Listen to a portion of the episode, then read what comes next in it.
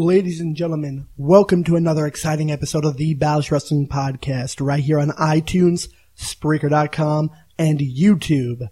I am your host, of course, the best host there has ever been on a pro wrestling podcast, James Balish. And uh, tonight's episode will be all about Monday Night Raw last night and the breakdown of what could happen on Monday Night Raw in future episodes. Now, as you know, this Sunday is WWE's Payback pay per view, and if you watched Raw last night, um, unlike me because I didn't watch Raw, but I did not last night, but two nights ago rather.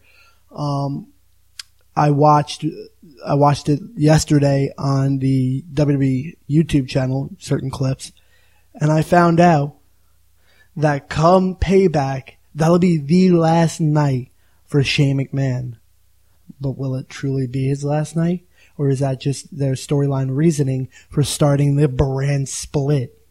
You see, the brand split in 2003 when Monday Night Raw and Friday Night SmackDown became their own separate shows, which is the best type of a product in professional wrestling that you ever want to get, are two different shows entirely, owned by the same company, run by the same company, but set up in a way where it's individual shows. SmackDown deals with SmackDown storylines and Raw deal, deals with Raw storylines. And the entire breakdown of um, the brand split in 03 was that SmackDown was its own brand and Eric Bischoff was running Monday Night Raw and I think T'Lo, Teddy Long, was running SmackDown. I could be wrong. Maybe it was Stephanie McMahon at the time, but um, no, no, no. I, I was I got it wrong. It was Ric Flair running Raw and Vince McMahon running SmackDown at the time. Anyways, the whole point of the brand split is to make it in independent shows and make it that much more interesting. Because then you're going to want to tune in on Monday for Monday Night Raw's storylines and see, okay, what's furthering ahead each week. And then on Thursday, you're going to tune in on SmackDown to see completely different storylines with completely different wrestlers. If they break it down and split the wrestlers between the brands. You're going to see a SmackDown World Heavyweight Championship and a Monday Night Raw WWE Championship return, hopefully.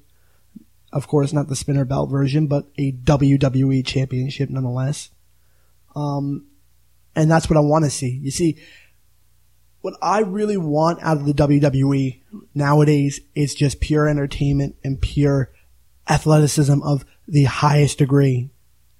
I remember guys like Shawn Michaels, Chris Jericho, Christian, Edge, Matt Hardy, Jeff Hardy, Lance Cade, all these great wrestlers that have come and passed. Chyna, God rest her soul, but Chyna was a great diva in the WWE, if you want to call her that. She really wrestled on both, uh, both parties, the Divas brand and the Wrestlers brand, because she was the first ever intercontinental Divas champion, not Divas champion, but Intercontinental champion out of a woman. And that was uh, one of the best things they could have done for her because that elevated her that much further. And then she was aligned with Eddie Guerrero, which was another great storyline for Chyna. And in a way, it just was that wonderful for her. And then she was let go out of the company and she did her own thing. I'm not going to mention that because that shouldn't even have been done. But again, that's her life. That's her closet. I'm not touching her closet. So I'm just talking about her WWE career. And once they let her go, she did her own thing. And from that point on, we never heard the name Chyna again in WWE. Sad, but true, as Metallica would say. Sad, but true. Um, on another topic, we now see Chris, uh, Chris Jericho facing Dean Ambrose at Payback. Who will win? I'm have to say, if I had to choose, I probably would say Dean Ambrose would end up picking up the victory at Payback against Jericho because they're trying to push Dean Ambrose in that light that he's that much better than Jericho, that he's that much better than any athlete in the back, any competitor in the back. And they're just trying to give him that extra push. So in my opinion, I think they're going to give uh, Dean Ambrose the victory against Jericho this Sunday at Payback. Next, you have Sami Zayn versus Kevin Owens. Or if you're talking about the Indies, El Generico versus Kevin Steen, but no, this is WWE. Um, and with that said, you you have that, but I still would have to say Sami Zayn will pick up the victory, just because he's that kind of a comp- I don't want to say he's that kind of a competitor. I want to just say that he's that talented that WWE sees something in him and that they're going to give him a push.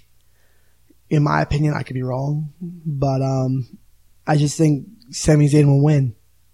Next, you have on the pre-show Kalisto defending his WWE United States Championship against Ryback.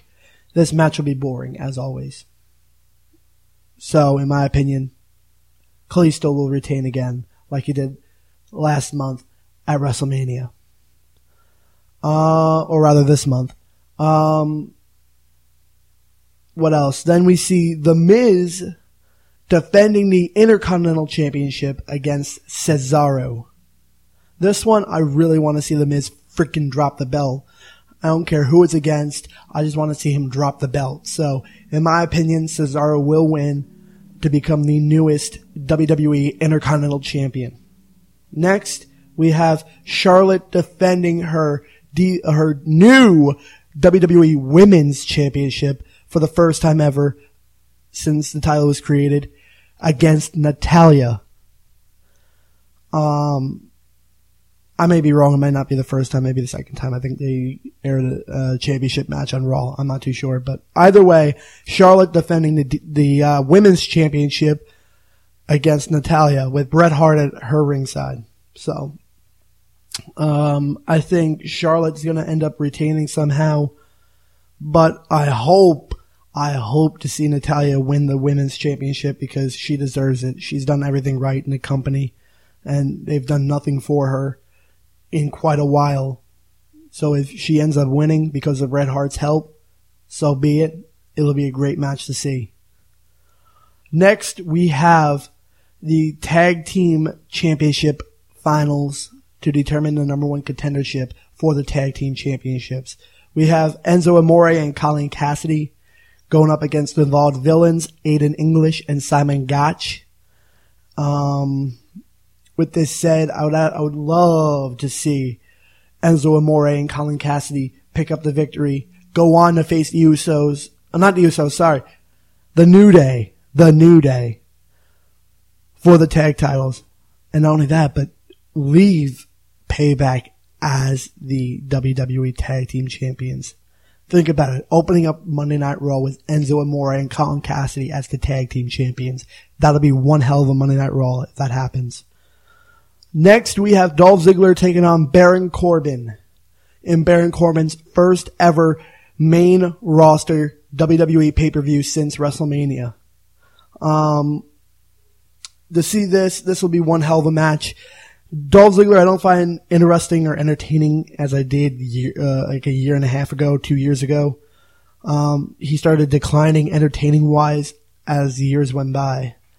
But Baron Corbin's that much talented. So he can make Dolph Ziggler look just as great as he did back then years ago without even trying. Just being in the match alone. So yeah, I see Baron Corbin picking up the victory against Dolph Ziggler at Payback. Now my question for all of you who are listening, who do you guys see picking up the victory out of all these matches? And I'm going to list them one more time just so you know the matches. And I want you all to let me know whether it's Facebook, whether it's YouTube in the comments, or whether it's anywhere else. Let me know what you think and who you think will win these matches. Alright? Here are the listings for WWE Payback 2016's pay-per-view. The pre-show will be Kalisto defending his US title against Ryback. Then on the main show, oh wait, and I didn't go over this one, sorry. I didn't go over this one. And in the main event, we have Roman Reigns defending the WWE World title against AJ Styles. Okay. Before I go over the rest of the matches and giving you the listings and all that, let me go over this match. Roman Reigns defending his WWE World Heavyweight Championship against the phenomenal one, AJ Styles. Okay. Here we go. I see AJ Styles losing this match by disqualification because of the Bullet Club. Now, I know Finn Balor sa- uh, has said, oh, he's going to stay on NXT because he wants to face Samoa Joe again for the NXT World title and all this and that, this and that, this and that bullshit. But I'm calling BS on that and bullshit because I would love to see Finn Balor surprise the WWE Universe and give them a little swerve. And I use that word very lightly. Swerve because think about it. Oh, I'm Finn Balor. I'm going to stay on NXT because Samoa Joe, I, we have unfinished business. Think about it. He states that. The crowd thinks, okay, oh great, he's going to stay on NXT. We're never going to get a Finn Balor debut. And then out of nowhere, Bullet Club during the mid match, during middle of the match, Bullet Club shows up on the stage. Lights go out. The smoke rises from the stage. Purple smoke, that is. And then you will see on the Titantron the name Finn Balor. Entrance music kicks in. Lights come back on. Finn Balor's in the ring. Boom. Attacks Roman Reigns. And without the referee seeing, because the referee is distracted by the Bullet Club, because at that point the Bullet Club's down at the ringside and they're distracting the referee. Finn Balor picks, uh, performs a coup de grace on Roman Reigns. Boom, lands on him, rolls out of the ring. They, they back off. AJ Styles is like, what the hell, guys? What the hell? I told you time and time again, I don't need your help. I can win this on my own. And I can. So, at that point, AJ Styles would go in for his finisher, the Styles Clash, reversed, Superman punch into a spear, and that'll end the match. One, two, three. So whether it's disqualification or a clean victory after interference, either way, I see Roman Reigns ending up winning and retaining because WWE wants to bullshit us and not give us a Bullet Club reunion or a Balor Club reunion as they so want to call it. But in a way, I still see Finn Balor showing up surprisingly saying, oops, I did say, however, I was going to be with NXT, but you know what? I changed my mind. I'm with the Bullet Club, the Balor Club. But that's just what I want to see. Now here are the matches listing one more time. Give me your predictions to who you think will end up leaving each and every one of these matches as the winners. Alright? We have the following matches again. Pre-show, Kalisto defending U.S. title against Ryback. On on the main show, we have The Miz defending his Intercontinental title against Cesaro. Then we have Dean Ambrose versus Chris Jericho. Sami Zayn versus Kevin Owens. Charlotte defending her new women's championship against Natalya. Then we have the tag team tournament finals between Enzo Amore and Colin Cassady versus the Vaudevillains. Then we have Dolph Ziggler versus Baron Corbin. And then in the main event, Roman Reigns defending the World Heavyweight Championship against the phenomenal one, AJ Styles. Let me know wherever you can find spaces, whether it's on my Facebook fan page, which is facebook.com forward slash the Balish Wrestling Podcast, or whether it's on my iTunes page, Spreaker.com page, wherever you can find me, wherever it is, YouTube. Let me know what you all think who do you guys really think will end up leaving payback as the respective winners in all these matches? All right. That's my question to all of you. I'm going to take a quick break and I'm going to play some music, random music. So I can't really uh, announce on air right now what songs they are and who they're by because this is all pre-recorded. And um, with that said, take it away, Jimmy B.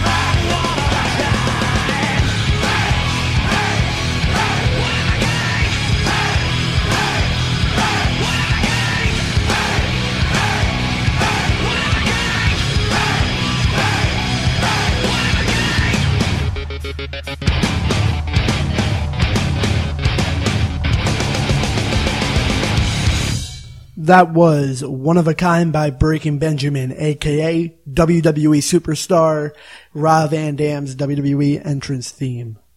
Um, I'm back and I just want to talk a little bit more on the topic of payback and what it's leading up to. Um, it's just been one of those kind of pay-per-views that have been replaced because at first there was going to be Extreme Rules, but then it switched dates and venues and everything got shit canned and everything, all that.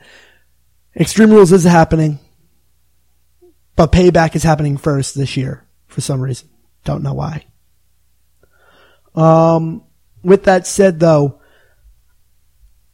on your opinions, um, this is just going out there on your opinions, what do you think has uh, really been leading up to Payback? Do you think the build up for Payback has been all that great, or do you think it's just bunch of aftermath matches from WrestleMania just happening here and there um, that are just completely bullshit? Some of the matches I do like, some of them I don't like, some of them I'm excited for, some of them I just don't want to watch at all. But that's just me. Um, my opinion, I th- really think they should have put The Miz against Zack Ryder at Payback just to give him more time on TV because they haven't done anything with him in over four years. And that's, that's, that's the God's honest truth, the gospel truth, is that they haven't done anything with Zack Ryder in over four years. TLC of 2012, what, uh, I'm sorry, 2011. What's it 2011? Let me see. Uh, let me just check my sources on that. Give me a minute. WWE TLC 2012. Was that the one? No, it was 2011. At 2011's TLC in Baltimore, Maryland, which I was there live, um, Zack Ryder won in the first match to kick off the entire pay per view, to kick the entire pay per view off. The first match to happen was Zack Ryder versus Dolph Ziggler for the U.S. title. And that was Zack Ryder's only, since his tag team breakup, his only singles competitor uh, championship belt that he's ever won in his entire career in over four years. Not only that, but then two and a half, three weeks later, they make him drop the belt.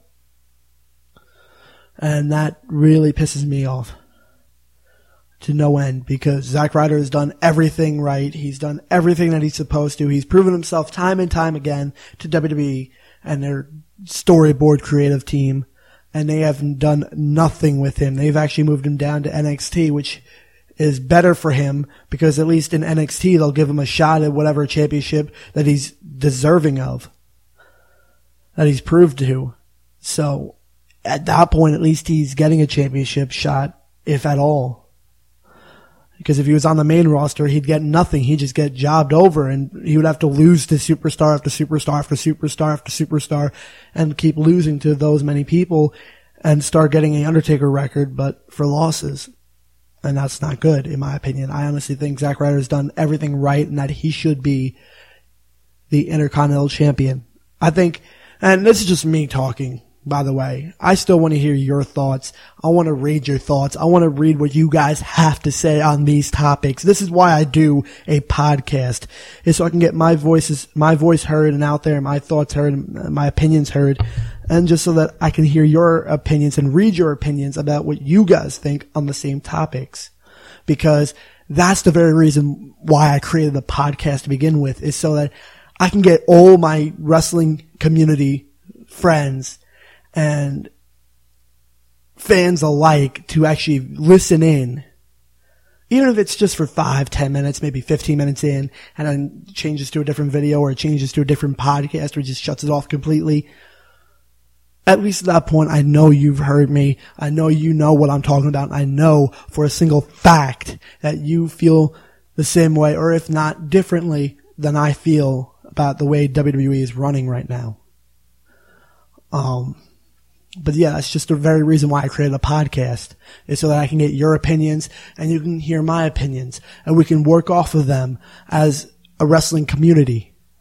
Jericho does a podcast just to interview stars based on their history of professional wrestling, where they started from, where they are right now. That's Jericho. Steve Austin just likes to chatter and bullshit. And that's alright. That's his version to a podcast. I'm not judging anyone. Stone Cold does, uh, does an awesome podcast. Jericho the same. He does a fantastic podcast show. Jim Ross, the same thing. God rest his soul when he was alive. Roddy Piper did the same thing. Jake the Snake Roberts does the same thing. I think he does. I'm not too sure if Jake the Snake Roberts does or does not do a podcast. Don't get me wrong, please. I could be wrong. I'm allowed to be wrong. But uh, Sergeant Slaughter, I think, does one too. And uh, whoever does in the world of professional wrestling, Colt Cabana, um, who you may know from WWE for a short, short, short time in WWE, maybe one or two matches in WWE with Scotty Goldman. But even he does a wonderful podcast. So yeah, check them all out, including me still. Listen to me every week, every time I post an episode. Continually listen to me and get my viewing that much better because my idea is that I just want to be known for a podcast slash wrestling so that I can get myself out there in the world. Maybe WWE can look me up and uh, give me a job in any in any field they have open. Even if that means in the business wing in Stamford, Connecticut, I'll take any job WWE has to throw at me. Because if I'm working for WWE at all, I will love it. I will respect it.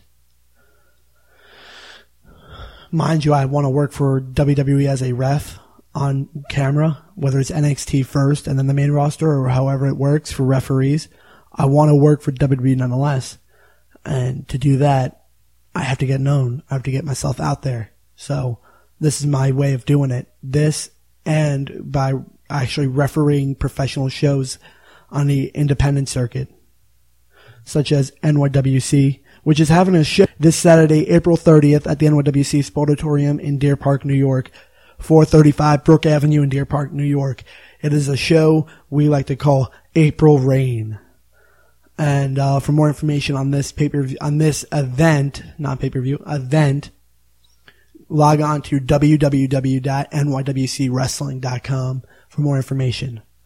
Um, so yeah, I honestly think they should have done Zack Ryder versus The Miz at Payback this year, but they didn't. They just shit canned Zack Ryder after Monday Night Raw.